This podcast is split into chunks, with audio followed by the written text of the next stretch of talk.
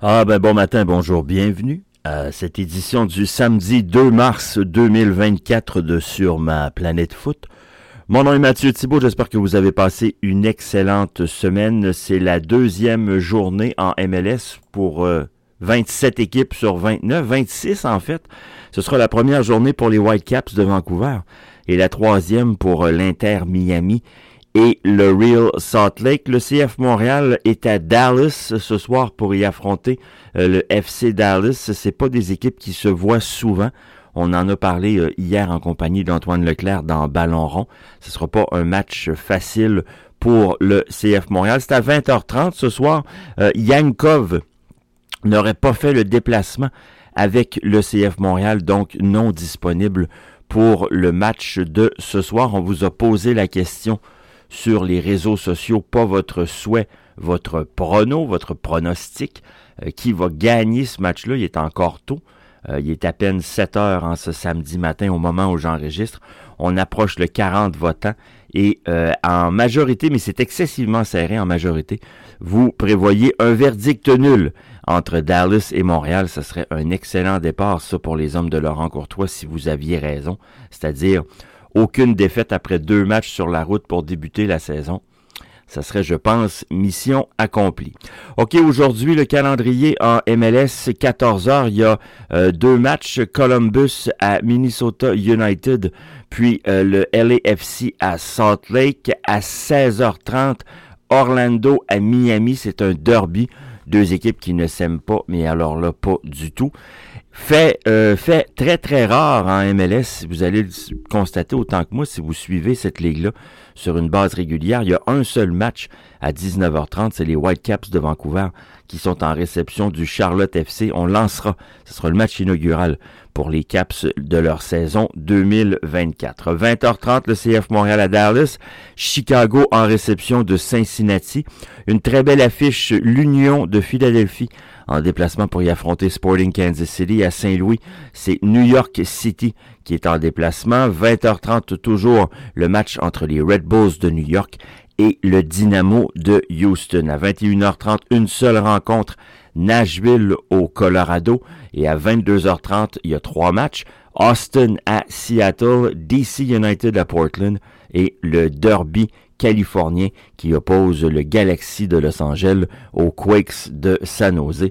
Il y aura un match demain. Il sera présenté au Foxborough Stadium en Nouvelle-Angleterre. La réception par le Révolution du Toronto FC.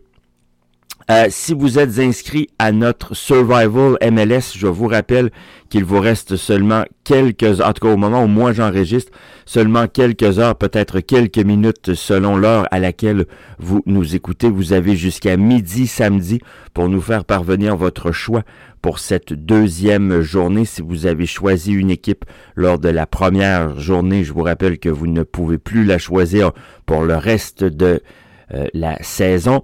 Euh, c'est à Survival MLS 2024 à commercial gmail.com. Survival MLS 2024 à commercial gmail.com. OK, en Premier League, il n'y avait pas de match hier. Par contre, c'est un calendrier très occupé aujourd'hui. Présentation de sept rencontres. Il y en a six dès 10 heures. Euh, D'abord à Newcastle, Wolverhampton en déplacement. Euh, à 10h, toujours Derby londonien, Crystal Palace affronte Tottenham. Liverpool en déplacement à Nottingham Forest. Chelsea est à Brentford. Brighton à Fulham et West Ham à Everton. Le match de midi oppose Luton Town à Aston Villa. En France, il y avait un match hier. Le Paris Saint-Germain et Monaco s'affrontaient au stade de Louis II dans ce qui était vraisemblablement euh, la dernière visite de Kylian Mbappé euh, à son stade d'origine, si on peut dire ça comme ça, puisque vous le savez, Kylian Mbappé est un produit de l'AS Monaco. Euh, il a joué seulement la première demi, Mbappé. Il a été sorti du jeu par son entraîneur. Le match s'est terminé 0 à 0. La semaine passée à Nantes, il était sorti à l'heure de jeu. L'entraîneur Luis Enrique prend des décisions qui lui sont propres. Il dit on doit s'habituer à jouer sans Kylian. » Ce qui n'est pas faux. Euh, après, il, est euh, vivement en ce moment critiqué dans, la presse française. je vais vous lire le commentaire de Daniel Riolo. Bon, évidemment, c'est Daniel Riolo, il est, il est un habitué des coups de gueule. Et j'ai trouvé son commentaire excessivement violent hier. Et, en fait, j'ai trouvé le commentaire de Riolo. Je trouve que là, on sort. On sort de, de l'aspect sportif. Je vous le lis. Déjà en partant. C'est une personne que je n'aime pas. Humainement, je ne l'aime pas. Je n'aime pas ce qu'il dégage. Je ne pense pas que ce soit quelqu'un de bien. Je pense que c'est quelqu'un d'extrêmement prétentieux qui n'a pas de grande valeur humainement. Je n'ai pas dit ça souvent en 18 ans d'after, il fait référence à son émission L'After Foot. Je pense que c'est un copieur et un enfant spirituel de Guardiola, comme il y en a plein. Fin de la citation.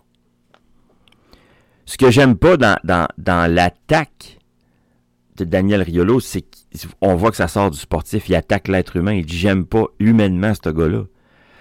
Puis honnêtement, je, trouve que ça va trop loin.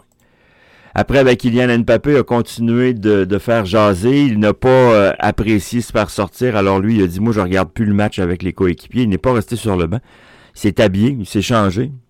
Puis il est allé regarder le match avec maman dans les gradins.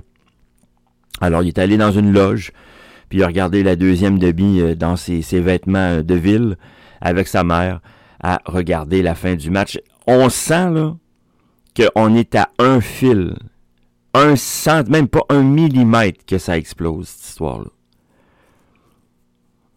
Le Paris Saint-Germain a une excellente chance de participer au quart de finale de la Ligue des Champions. J'espère qu'on va, on va garder un, minimum d'harmonie pour eux. Moi, je m'en fous, mais pour eux.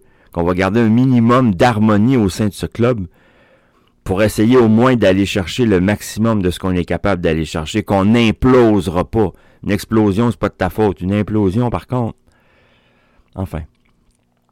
Il y a deux matchs en France aujourd'hui. Reims en réception du LOSC et de Jonathan David, puis à 15h l'Olympique de Marseille en déplacement pour y affronter Clermont.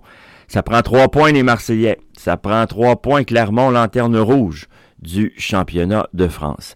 Euh, il y avait un match hier en Italie. La Milan l'emporte 1 à 0 sur la Ladio. Trois matchs aujourd'hui. 9h, midi, 14h45. À 9h, Udinese en réception de la Salernitana. À midi, Monza reçoit l'AS Roma qui est en feu depuis le changement d'entraîneur. Enfin, à 14h45, la Fiorentina en déplacement pour y affronter Torino. Je vous rappelle que le match des matchs en Italie a lieu demain dimanche. Le Bologne de M. Saputo qui affrontera l'Atalanta. Un match super important. Bundesliga allemande maintenant. Euh, fait euh, rarissime. Je pense qu'on va être en mars lorsque le Bayern de Munich aura concédé le championnat.